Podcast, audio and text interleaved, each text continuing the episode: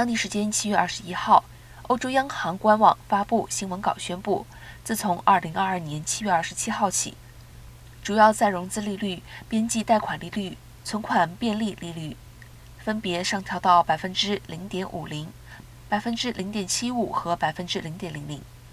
这是欧洲央行十一年来首次加息，将三个关键利率上调五十个基点。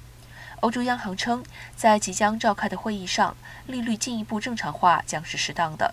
将逐次会议决定进一步加息。未来的政策利率路径将继续取决于数据。加息不容忽视的背景是，欧元区正面临严峻的通货膨胀挑战。